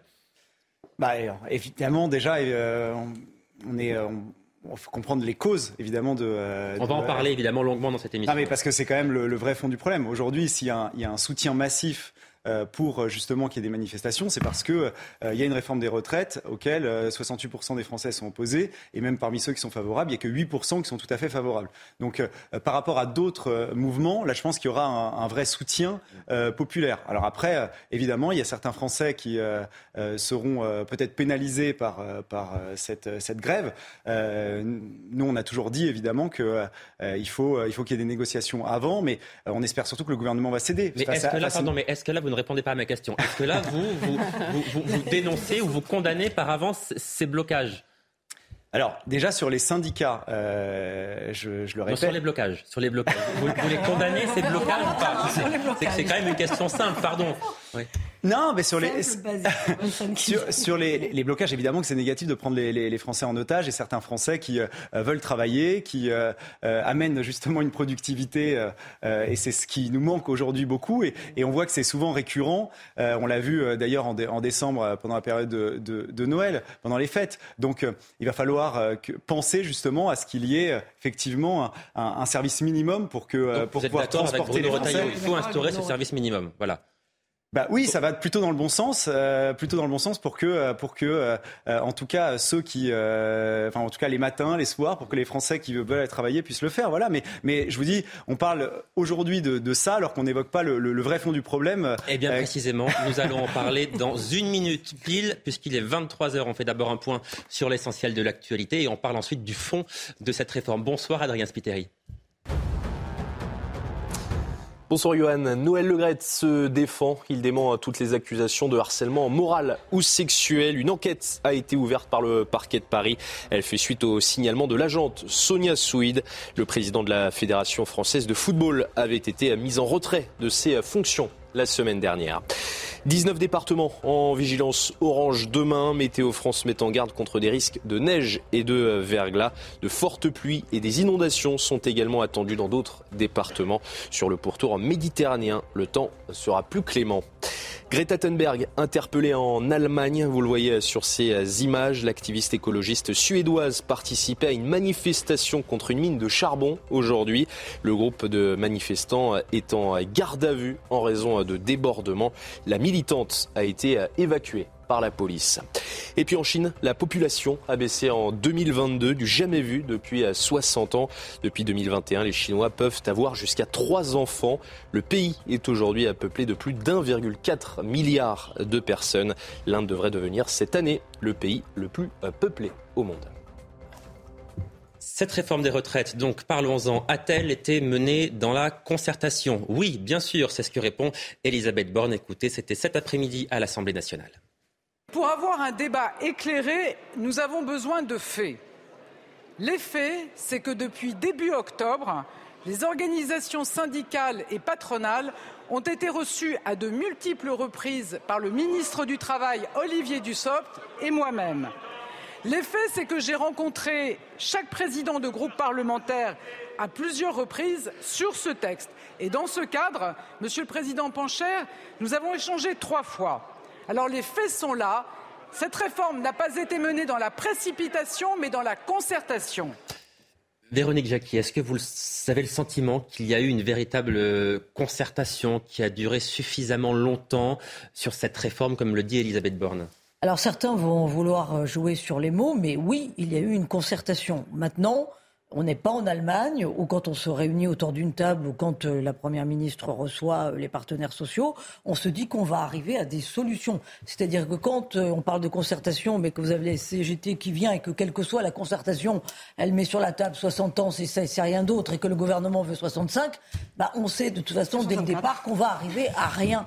Donc voilà, ça c'est la France malheureusement. Donc en, fait, en, France, on appelle concertation le moment où le gouvernement présente son plan au syndicat. C'est ça la concertation mais voilà. Mais donc, mais donc, du coup, il y a, y a, un peu euh, faute des deux côtés, c'est évident. Mais euh, c'est quand même un problème très franco-français, puisque souvenez-vous, on avait Jean-Paul Delevoye qui, pendant deux ans, avait œuvré à essayer de mettre tout le monde d'accord pour la fameuse réforme. le secrétaire d'État chargé de la réforme des retraites dans le, premier quinquennat. Le premier quinquennat d'Emmanuel Macron. Tout ça pour ça, ça n'avait absolument rien donné. Euh, ça avait été une pagaille pas possible. Donc euh, la Première ministre a raison quand elle parle de concertation, mais malheureusement personne n'entend le mot concertation et euh, chacun est dans, son, est dans sa bulle. Karim Abrik, vous avez le sentiment que la concertation, elle, a été bien menée, que le gouvernement a, a fait son travail et donc que maintenant les choses doivent se dérouler normalement, c'est-à-dire que c'est au Parlement de prendre le relais moi, je pense que peu importe, en fait, dans leur tête, c'était on va faire cette réforme. Alors, peu importe comment ça va se passer, tout simplement. Parce que pour les Français, il n'y a jamais de bon moment pour faire une réforme. Parce que quand. Surtout une réforme des retraites. Vous oui, pas parce que quand ça va très bien, on va dire ben, ça va très bien, donc il n'y a pas de raison de changer. Et si ça va mal, on va dire ben non, ben, c'est pas le moment. Mais pour le gouvernement, au contraire, je pense, et c'est très cynique de dire ça comme ça, mais je pense que pour lui, c'est le meilleur moment qu'il ne pouvait pas espérer pour faire sa réforme. Pourquoi? Deuxième, donc, deuxième mandat pour Emmanuel Macron. Et on peut miser, comme je le dis, ça a l'air très cynique, mais sur cette fatigue des Français après trois ans de, Covid. Ils sont un peu euh, fatigués de, de, tout ça. Et est-ce qu'ils vont pouvoir perdurer donc dans la contestation, dans les manifestations? Je n'en suis pas certaine. Oui, ils sont contre le report de l'âge légal de la retraite, mais ils sont quand même, certains disent, bon, on a peut-être quand même besoin euh, d'une réforme. Alors, est-ce qu'ils sont un petit peu résignés? Malheureusement, c'est probablement ce qui va se passer. Des, Français résignés, je, ne sais pas, mais en tout cas, si on en croit les, les prévisions et les remontées de terrain des services de renseignement qu'on va voir euh, tout de suite, les services de renseignement qui s'attendent à voir peut-être jusqu'à 750 000 Français défiler dans les rues jeudi euh, prochain. Vous voyez, entre 550 oui, mais l'enjeu, c'est pas juste sur les gens qui vont aller se prononcer, manifester leur colère. Mais l'enjeu, c'est sur la durée. C'est la question et le blocage. L'enjeu, c'est la durée de cette mobilisation. Et ça, les syndicats le savent, ils l'ont anticipé, ils savent que s'ils veulent gagner ce bras de fer, il va falloir être capable de mobiliser dans la durée. Il y a la mobilisation et puis après, il y a le fait de savoir si les Français sont dans une espèce de soutien par procuration ou s'ils considèrent justement que ce qui les dérange, ce sont les blocages. Et c'est là où peut-être la pièce est un peu en l'air parce que par rapport à des conflits qu'on a pu connaître dans le passé, en 2010 ou en 1995, il y a probablement quelque chose qui a vraiment changé. Avant, il s'agissait, dans la tête des gens qui s'opposaient aux réformes, en tout cas, de défendre le modèle social français. Là, aujourd'hui, le modèle social français, qu'on regarde l'école, qu'on regarde euh, l'hôpital public, qu'on regarde, euh, bref, euh, la police, il n'y a pas beaucoup d'endroits où on a l'impression qu'il tient. Et donc, je pense que, et les sondages sont assez clairs là-dessus, les Français sont opposés à cette réforme. Ils considèrent en majorité qu'il y a besoin d'une réforme. Et c'est là peut-être la faiblesse des syndicats ou la faiblesse des opposants à cette réforme-là. Il n'y a pas de démocratie sociale, je suis absolument d'accord avec ce que disait. C'est assez consternant de, voir d'ailleurs que Emmanuel Macron n'a investi absolument aucun effort dans la reconstitution de corps intermédiaires. Il n'était pas responsable de leur État, il n'a rien fait pour en reconstruire. Et donc, vous êtes sévère, vous êtes... Bah, non, pardon, je pense qu'on pourrait même soutenir l'inverse, c'est-à-dire qu'il a accentué la destruction de tout ce qui représente des corps intermédiaires. Si vous voulez me faire, si vous voulez le faire aller. On peut pas, on peut pas, on peut pas le rendre responsable du comportement des gens non plus. Non, le fait de nier l'intérêt des partis ou de nier l'intérêt des syndicats, que les syndicats et les partis eux-mêmes aient creusé leur tombe, c'est une autre réalité. C'est pas de la faute du président de la République. Alexandre je suis d'accord avec vous, mais ça n'empêche pas que vous voyez bien que rien n'a été investi et qu'à chaque fois qu'il s'agissait de créer un bidule ou un machin un Conseil national de la rénovation. Qui marche, les mais moi, moi, chez, enfin, moi, Marseille, mais, mais, que nous sommes dans une démocratie Monsieur, monsieur, Fer, monsieur Ferjou, monsieur Ferjou l'a dit. Je vais revenir sur la réforme des retraites, mais c'est intéressant ce que disait monsieur Ferjou sur, sur l'ensemble. Aujourd'hui, les Français, ils ont un sentiment de, de déclin et d'une tiers-mondisation globale, en fait. Parce que euh, vous évoquiez la santé. Et il y a plein de territoires, moi j'ai le Loiret, il y a des endroits où il y a 25% des gens qui n'ont pas de médecin traitant. C'est impossible de trouver un nouveau médecin avec des médecins en plus âgés. Vous avez un hôpital qui est à bout de souffle. Euh, moi je l'ai vu encore cet hiver, hier, j'arrivais pas à trouver de médicaments pour, pour mon fils parce que c'était en rupture dans, dans les pharmacies. Le Donc, un système de santé à bout de souffle. Ensuite, vous avez des, vous avez des, cette année, hein. vous avez, vous avez des, des salaires qui ne suivent pas l'inflation. Et donc, euh, les Français qui vivent moins bien, forcément, des pensions de retraite qui ne suivent pas l'inflation. Et puis en plus, ensuite, on nous dit maintenant, l'âge de la retraite va augmenter, alors que quand on regarde euh, concrètement, on se rend compte que euh, on n'a pas, il n'y a pas une obligation d'avoir cette réforme-là, parce que euh, ça a été dit et c'est répété sur tous les plateaux. Euh, le, le Conseil d'orientation des retraites nous dit qu'il va y avoir 10 milliards d'euros de déficit par an, et il nous avait dit qu'il allait y avoir un déficit en 2021. Il s'est trompé, et, et je ne vais pas euh, répéter pour l'ensemble, mais su- juste sur le système des retraites. totalité des scénarios du corps? Pointe vers un déficit quand même. Ah oui, bah, ça, ça, c'est si. Voilà, mais mais, mais, mais c'est intéressant parce que, en fait, il y a, il y a, c'est difficile d'estimer parce qu'on ne peut pas deviner quelle va être la productivité et le taux de natalité en France dans les années Ah ouais, futures.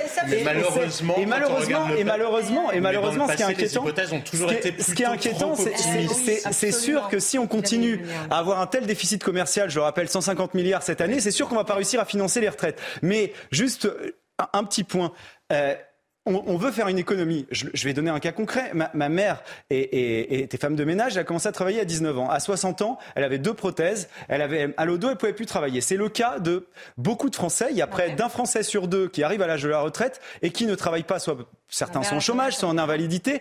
Euh, et, et donc, si on repousse l'âge de la retraite, c'est des dépenses sociales qui vont se pas rajouter. pour les carrières Et- pénibles et- et longues, non, et, là, bah, c'est- quand vous parlez des carrières longues, c'est avant 18 ans. Il y a plein de Ah, Français aujourd'hui qui commencent à travailler entre 18 et 20 ans et qui doivent partir à 60 ans. Et même, on a intérêt à essayer d'orienter. Je vous ai pas, je vous ai Bon. jamais interrompu. Oui, oui. On a intérêt à orienter vers vers ces travaux, justement, de enfin pour commencer de, de- très tôt, parce que il y a une, il y a aujourd'hui une, une pénurie de main d'œuvre dans certains secteurs, et donc on doit inciter. C'est ça, Bon, avoir une on- vision longue et On a bien compris que vous étiez contre la réforme. C'est les, ar- Et les- si non, on mais va parler- les- les arguments des uns et des autres, c'est vrai qu'on on les connaît parce que c'est- cette, euh, ces- débats concernant la, la réforme des retraites, Faut jamais être allé dans ils- ont- parler de.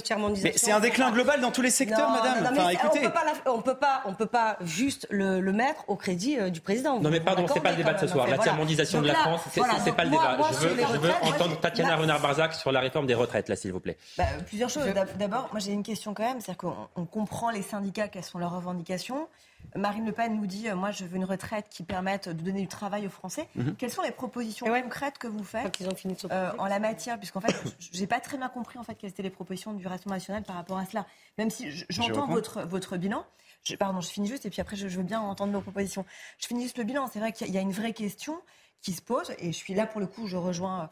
Euh, je vous rejoins totalement. euh, c'est que je pense qu'il y a une vraie question qui se pose aujourd'hui sur les carrières longues et la pénibilité. C'est-à-dire que je pense que la bataille dans la rue, elle va, elle va, elle va gagner et elle va gagner l'opinion publique si jamais le, le- le- le politique arrive à montrer. Mais est-ce que c'est sa pas précisément sur ces points-là, sur la pénibilité et les carrières longues, pardon Tatiana, que l'exécutif garde quelques cartouches en Bah, réserve que C'est c'est là-dessus que le gouvernement Ils ont- pourrait lâcher un peu de l'Est. Ils ont, ils ont supprimé quatre critères. Est-ce que les cartouches sont gardées ou est-ce que le flou. euh, le demandons à celle qui les a.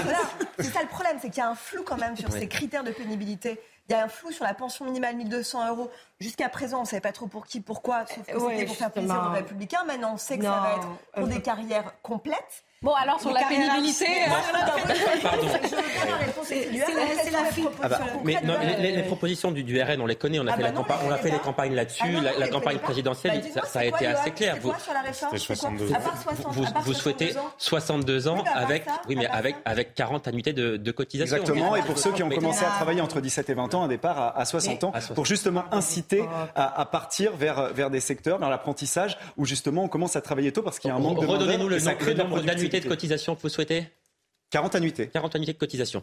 Euh, Sabrina Agresti-Roubache, est-ce que vous, vous avez le sentiment, parce que vous êtes porte-parole du groupe Renaissance à l'Assemblée, effectivement, votre position est intéressante. Est-ce que vous avez le sentiment Borne, ouais. qu'Elisabeth Borne a quelques cartouches en réserve et que euh, le gouvernement va lâcher un peu de l'Est pendant les débats parlementaires? Alors, le débat parlementaire sert à ça. Enfin, moi, si on arrive, et quel que soit le ministre, et quel que soit le gouvernement, en me disant voilà le truc, et maintenant tu vas voter, je pense que ça va pas bien se passer au Parlement. De un, c'est pas ça qui se passe. De deux, je pense qu'Elisabeth Borne, honnêtement, a fait. Enfin, moi, c'est ma première réforme des retraites, donc je trouve qu'elle a, oui, concerté. Vous avez peut-être raison, c'est très franco-français. Est-ce que le gouvernement va lâcher du lest? Pardon, c'est la, question que- c'est la question que tout le monde se pose. question, non, mais alors, c'est ça qui nous alors, intéresse ce dire- soir. oui. Alors, je vais vous dire en circonscription de quoi on me parle. Voilà. La réforme des retraites, j'ai essayé d'organiser. euh, moi, on a fait la. Ah, alors vous allez nous dire que ça n'intéresse personne. Vous allez nous dire pas on du- vous non, parle pas, ça, du tout de la pas réforme. ça. Non, pas du tout. Au contraire, on parle de points très précis. Ah. Ce dont vous parlez. La pénibilité. La pénibilité. Les carrières longues. Et le minimum minimale, voilà, la pension minimale. Donc, à un moment donné, moi, je vois bien ce qui est mis sur la table 80% du SMIC euh, pour une carrière complète au minimum, enfin, donc, au, minimum vieillesse. Parfait. 1200 euros brut, oui. 1200, 1193 euros pour être précis. Après, les carrières hachées des femmes. Moi, j'ai beaucoup, j'ai 20% de familles monoparentales sur ma circo. Donc, je vous garantis que c'est la question qui revient Est-ce qu'il plus. faut que le gouvernement lâche sur ces points-là pense- pour mener à bien cette Alors, réforme Je vais vous dire, si on vient dire, je vous répète, s'ils viennent au Parlement dire Salut tout le monde, euh, voilà la réforme et merci, au revoir, rendez-vous au mois de mai. Je vous donne tous rendez-vous. Non. Et heureusement qu'il y a encore des choses à, discuter. Le Parlement sert à ça. Et je vous le, et je vous le dis, moi, j'ai pas, vraiment pas de mal. Ce- le camp qui a perdu n'a pas tort sur tout. Et le camp qui a gagné n'a pas raison Non, mais ce que vous nous dites ce Donc, soir est ça veut dire qu'il y a important. encore des portes ouvertes. Voilà, Alors, moi, c'est important ce que vous Oui, nous mais dites. si je peux me permettre, Johan, pour De discuter. il de porte ouverte sur la mesure d'âge. Et c'est ce sur quoi les Ah oui. Les 40 ont demandé. Oui, mais à un moment donné, on part d'un postulat. N'oubliez pas, pendant Vous le. avez, vous avez gardé des réserves, si j'ose dire, pour les républicains, notamment pour avoir. Alors, je sais la pas si c'est pour les Républicains, Non, moi, je- et- et- moi, je et parle avec les gens, Pour les la rue en les fonction de, la réussite ou pas. Oui, je voilà, moi, je parle avec les- les gens de Et tous les jours, est-ce que sur la question de l'âge, est-ce qu'on peut revenir là-dessus? Je ne Non, là, je, je pense que les 43 annuités et les Donc, les 64 syndicats ans, seront pas d'accord? alors, ils peuvent. Alors, moi, je dis, je suis de. Alors, Genre, même la réquisitionner pendant le droit de grève, non, le droit de grève est un Alors, droit constitutionnel, on- on- je, non. je veux qu'on écoute Fab- Et Fabien ce qui, Roussel. les gens, et ce qui inquiète les gens, c'est les blocages dont ils Alors vont, les eh ben, blocages, qu'ils vont subir précisément, parce que Ta-. Tatiana, Tatiana nous, nous le disait euh, à l'instant, les syndicats sont vent debout contre cette mesure d'âge. Pas question pour le gouvernement de bouger sur ce point-là. Voilà pourquoi pour euh, Fabien Roussel du Parti communiste euh, français, il est important de bloquer le pays le plus vite possible. C'est ce qu'il appelle de ses voeux en quelque sorte. Écoutez-le. Si, pour rejeter cette réforme, il faut bloquer le pays, eh bien, mettons-nous tous ensemble, une bonne fois pour toutes, que ce soit fort et que ce soit rapide, et qu'on leur dise on n'en veut pas. Donc, il faut et qu'ils le remettent, pays. qu'ils remisent Faut- faut- faut sa réforme au placard. Il faut bloquer le pays après deux ans de Covid, après la plus longue grève. Non mais grève, dites-moi, etc. Madame non, Léa je vous pose, Salamé, je vous pose c'est la qui qui provoque C'est qui qui reçoit les syndicats qui ont tous dit unanimement nous ne voulons pas de mesure d'âge? Je me retourne à nouveau vers vous et je vous repose ma question. Est-ce que, comme Fabien Roussel, pour lutter contre cette réforme, il est urgent de bloquer le pays? Je vous l'ai dit, euh, il faut utiliser tous les moyens possibles. Euh, déjà, j'ai parlé des sondages. Enfin, aujourd'hui, qui, euh, où on voit qu'il y a une véritable opposition sur l'âge. Il y a des évidemment beaucoup de manifestants qui, euh, qui sont des électeurs du Rassemblement national et on le comprend, ils n'ont pas envie de moins bien vivre, ils n'ont pas envie de partir à la retraite plus tard, donc ils vont manifester. Et donc c'est un moyen aussi de se faire entendre. Et puis ensuite, euh, il y aura à l'Assemblée des, des amendements proposés par euh, le Rassemblement national. Parfois, euh, il y aura des choses qui peuvent être votées, hein, et d'ailleurs qui sont acceptées par l'ensemble de la population euh, sur le cumul emploi-retraite par exemple. Euh, mais euh, aujourd'hui, il faut que le gouvernement entende justement qu'il y a une opposition à cette réforme-là. Et, et le meilleur moyen qu'il n'y ait pas de blocage, c'est que le gouvernement aille dans le sens de ce que veulent enfin les Français. Véronique Jacquier, est-ce que vous avez le sentiment qu'on se dirige hein. vers ça, Après, qu'on se, euh, dirige vers syndicats. des blocages assez la comme le souhaite Fabien Roussel, s'il vous plaît. Pardon, s'il vous plaît, allez-y. Bah, C'est-à-dire que ce qui est un petit peu ubuesque, c'est qu'on évoquait une possible concertation. En tout cas, euh, Elisabeth Borne disait on a proposé une concertation. Et on voit bien que de toute façon, les Français, ou tout au moins les syndicats et même certains partis politiques, disent d'emblée blocage. Donc euh, tout le monde se fout de la concertation, puisque la plupart, de toute façon, que ce Eh soit oui. le Rassemblement national, que ce soit le Parti communiste, ont déjà décidé qu'ils voulaient foutre le bazar dans le pays, pardonnez-moi. Donc il n'y a pas beaucoup de choses qui sont fondées. Quand vous dites 10 milliards, oh ça coûte 10 milliards, mais enfin 10 milliards c'est pas une paille. Ah non, non, 10 non, c'est pas une paille. pas rien. C'est- c'est- Donc c'est on a c'est- l'impression qu'on a affaire, pardonnez-moi, un paquet d'irresponsables. Je ne dis pas que cette réforme est forcément très bien ficelée, mais elle est nécessaire et en l'état, elle présente quand même des avancées sociales sur le- la question de la pénibilité, sur la question des carrières longues, sur la question de la retraite à, à 1200 euros et elle coûte de l'argent. Mais la- Des efforts ont été faits et la main a été justement tendue aux syndicats. Mais la retraite à Et- 1200 et même euros, ça- déjà, c'est brut et ça va concerner qui suffisant parce qu'en 2030, il faudra travailler jusqu'à 65 ans, ne serait-ce que parce qu'on en revient toujours à la même chose, on fait pas d'enfants et qu'il n'y a pas le volet capitalisation. Bref, Ouais. elle n'est pas. euh, donc oui, quand vous pour répondre à la, à la question, puisqu'on en vient à la Vous avez le question. sentiment qu'on va vers des blocages Il va y avoir des blocages. Je souhaite évidemment qu'ils durent le moins longtemps possible, puisque je répète quand même que ceux qui vont bloquer le pays sont ceux qui s'en sortent encore le mieux côté retraite, que ce soit ceux de la SNCF, que ce soit ceux de la RATP. Et pendant ce temps, les, les commerçants et les professions libérales les travaillent allègrement jusqu'à 70 ans pour certains d'entre eux. Karim Abrik. Ben, il y en a qui ont intérêt à ce qu'il y ait des blocages et il y a cette bataille, bien sûr, sur le fond contre euh, le recul, donc en fait, euh, pour l'âge de la retraite. Mais il y a aussi la bataille, je vais dire, sur le terrain, les syndicats qui veulent encore sortir et montrer que non, ce sont eux vraiment la force d'opposition au gouvernement et à cette réforme parce qu'on sait que les syndicats, il y a un décalage souvent entre eux et la population. Souvent, on leur reproche, on leur reproche qu'ils ne représentent plus grand monde, qu'ils sont assez, euh, ben, non pas extrêmes, mais disons qu'ils qu'ils se donnent cette- ce pouvoir de blocage complet. Donc, eux veulent plutôt essayer de redorer leur blason. Et de l'autre côté, il y a cette bataille politique. Il y a les oppositions qui veulent faire des gains politiques, le RN qui veut continuer à se présenter comme le parti du pouvoir d'achat. Et vous avez LFI, euh, la gauche radicale, qui enfin peut avoir un combat de gauche, j'allais dire, plus classique. Hein? Donc, les réformes plutôt que ces combats un Ils peu à la sauce euh, woke, euh, avec leurs problèmes qu'ils ils ont ont- eu avec, euh, par exemple, Adrien Quatennens et quoi que ce soit. 1600 euros net. Tatiana, Rena- Tatiana Renard-Barzac. Il y a en effet un enjeu de pouvoir qui est évident de la part des syndicats parce qu'ils veulent capter une colère sociale qui leur a échappé au moment des Gilets jaunes, ça c'est une certitude. Et on l'a vu encore là, à la faveur par exemple de la grève des contrôleurs.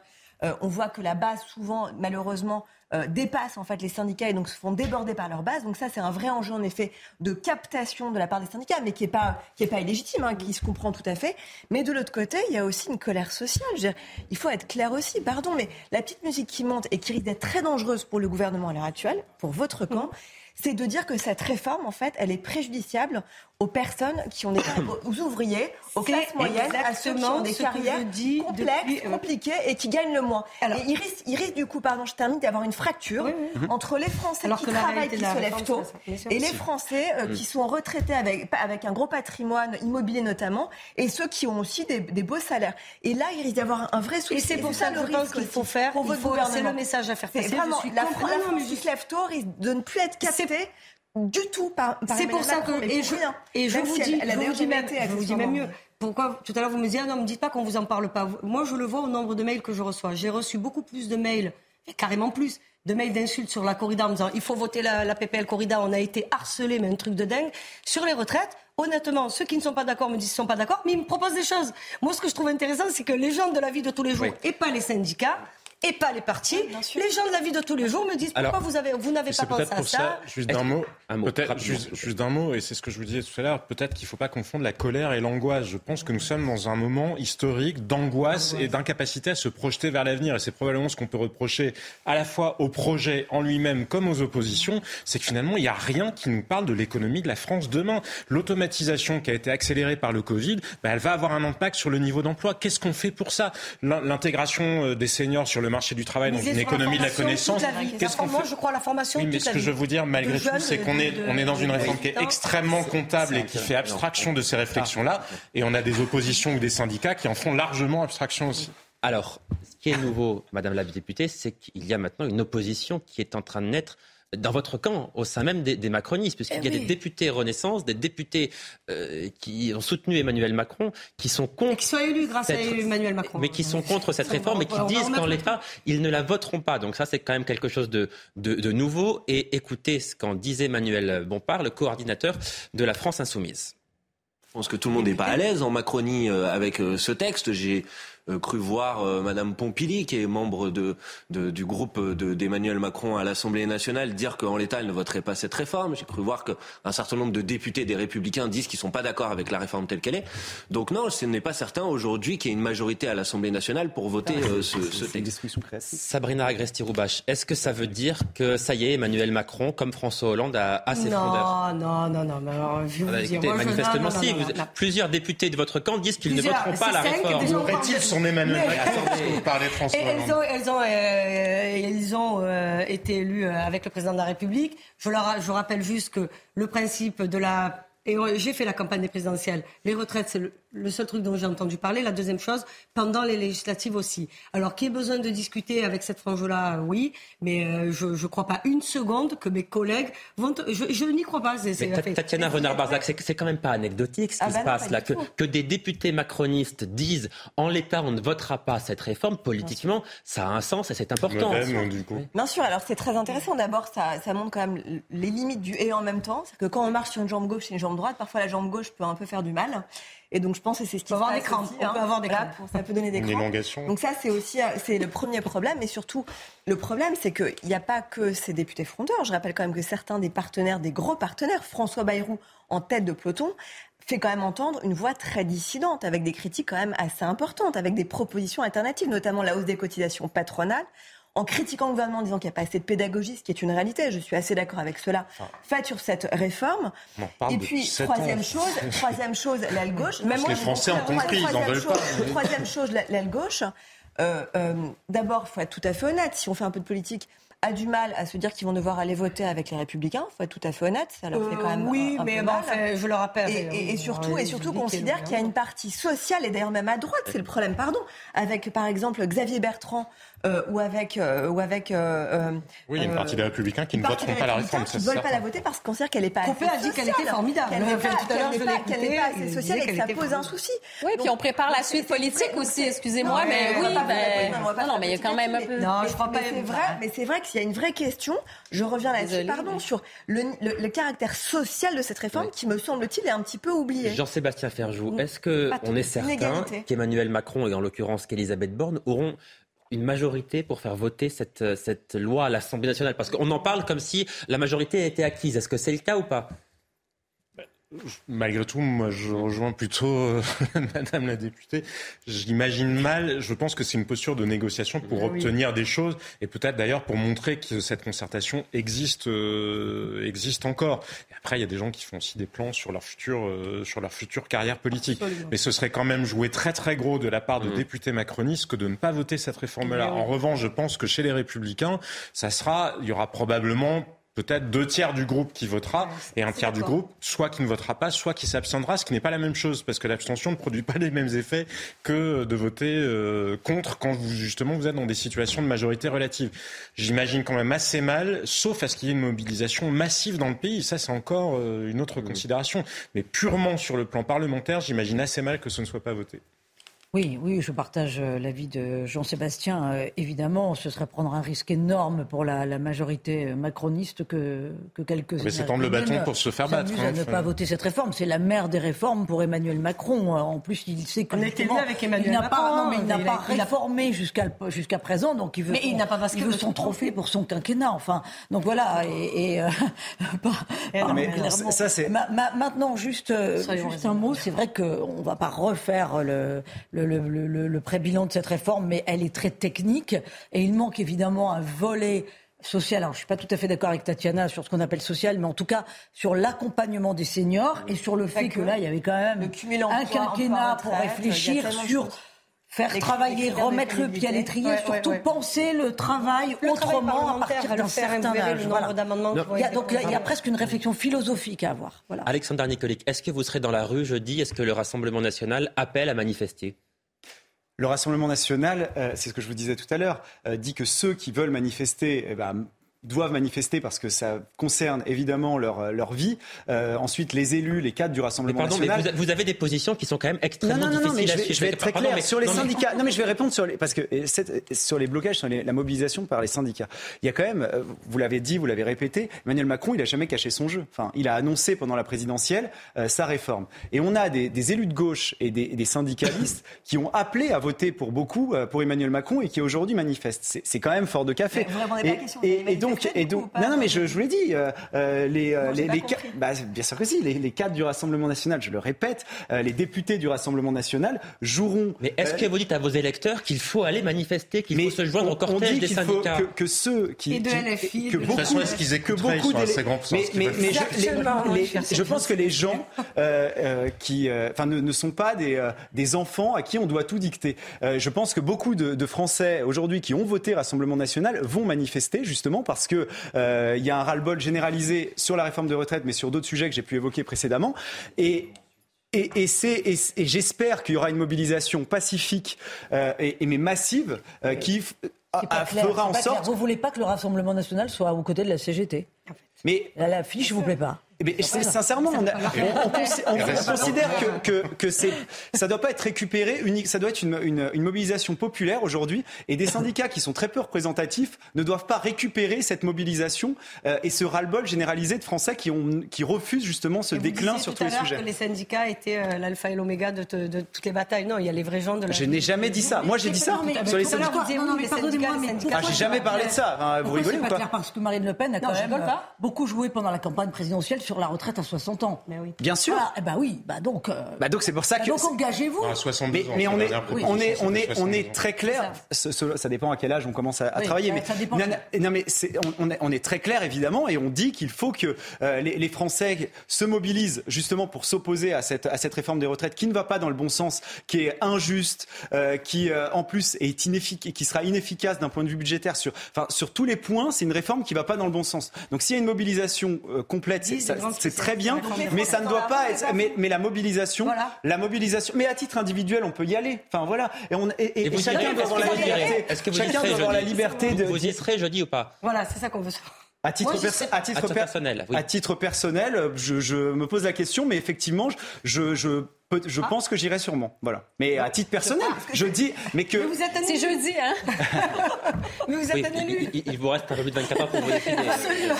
C'est le temps de rétractation. Tatiana.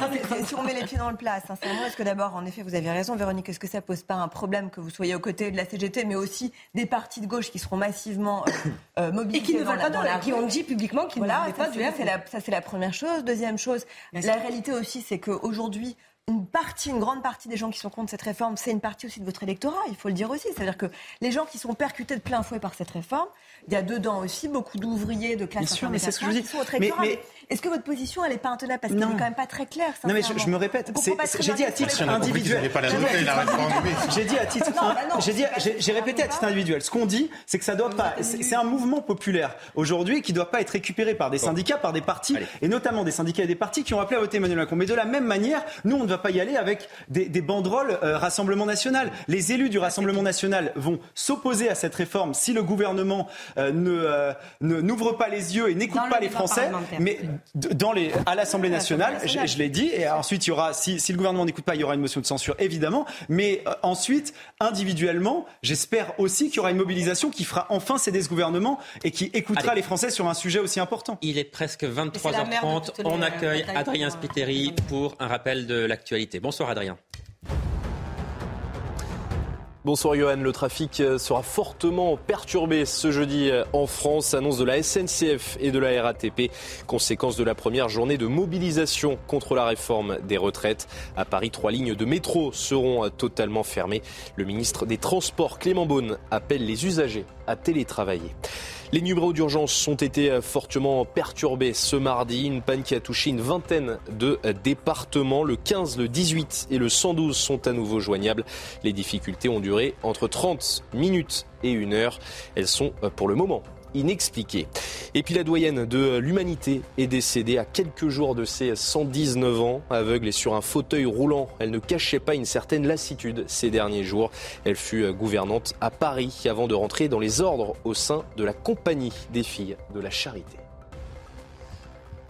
Bien, une question à présent. Savez-vous combien la France compte d'habitants? Qui a la bonne 68 réponse millions. 68 millions. Vous êtes tellement fort.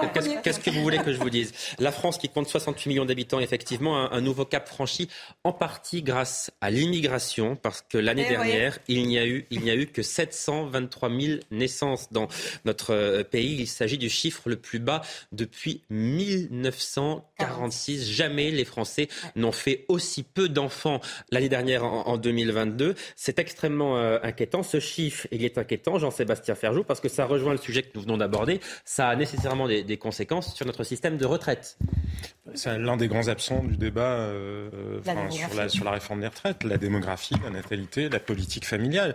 Et je vous parlais tout à l'heure d'immobilier, l'immobilier aussi, parce que moi ce qui me frappe, c'est de regarder, quand vous posez la question aux Français sur le nombre d'enfants qu'ils disent souhaiter avoir, il est très stable dans le temps. Donc s'ils en ont moins, c'est bien qu'il y a des obstacles. C'est pas juste parce qu'ils ont décidé Le dans un choix. des facteurs. Mais exactement. Moi, chez moi, il y a le logement. Regardez à Paris, à 10 000 euros du mètre carré, euh, bah, avoir un hein. enfant en plus.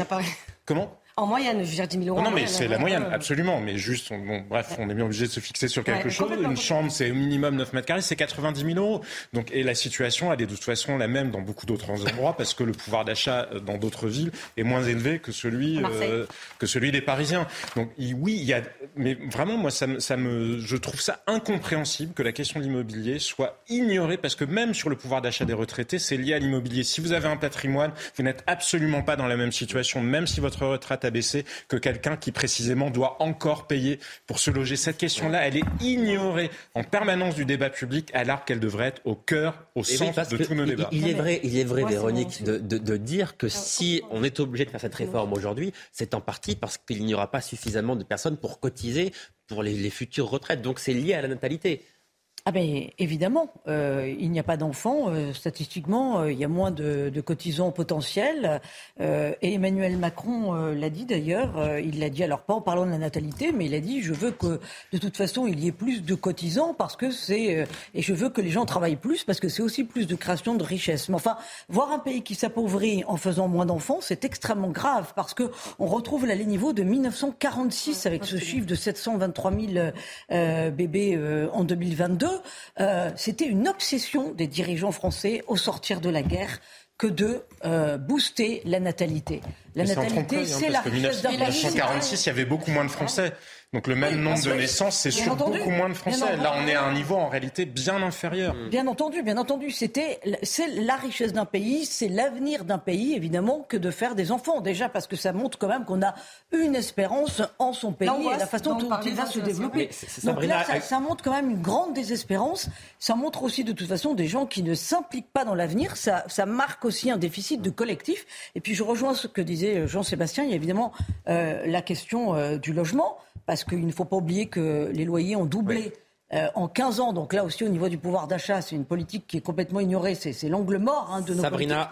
Mais, mais pas- juste, pas de ma Non. juste un mot- juste un mot- juste un mot sur le fait que de toute façon, depuis l'arrivée au pouvoir d'Emmanuel Macron, mais aussi de François Hollande auparavant, la politique familiale a été massacrée. Alors, c'est ma question. Sabrina Agresti-Roubache, pourquoi est-ce que le gouvernement- des et des fachos Donc il faudrait aussi changer de ouais. politique. Sabrina Agresti-Roubache, Voilà, oui. pourquoi est-ce que le gouvernement ne s'est pas davantage emparé, mais depuis cinq ans, le précédent, Il y a eu deux ans de Covid, gouvernement, enfin, oui, mais oui. pourquoi le gouvernement ne s'est pas davantage emparé de cette Ça ne veut pas dire qu'il ne question-là le fera pas. Je vous rappelle que c'est six mois de mandat, il nous reste quatre ans et demi pour travailler. Et moi, pour moi, le logement et la natalité, oui, la politique familiale, inciter les gens, c'est-à-dire les, les rassurer.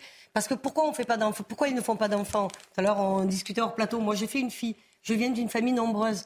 Euh, six, euh, six frères et sœurs. J'en fais qu'une parce que l'avenir, parce que je me dis, je travaille beaucoup, la vie des femmes a changé. Il y a aussi ça. hein. Les femmes Non, mais attendez, a- avant on était aidés fiscalement. Absolument. C'est François absolument. Hollande qui a Donc, supprimé euh, Absolument, mais moi je Donc, pense qu'il faut une vraie. Alexandre contre, Ce sont c'est- sujets. C'est vrai que c'est un sujet qui a été euh, même assez ignoré, même pendant la campagne présidentielle.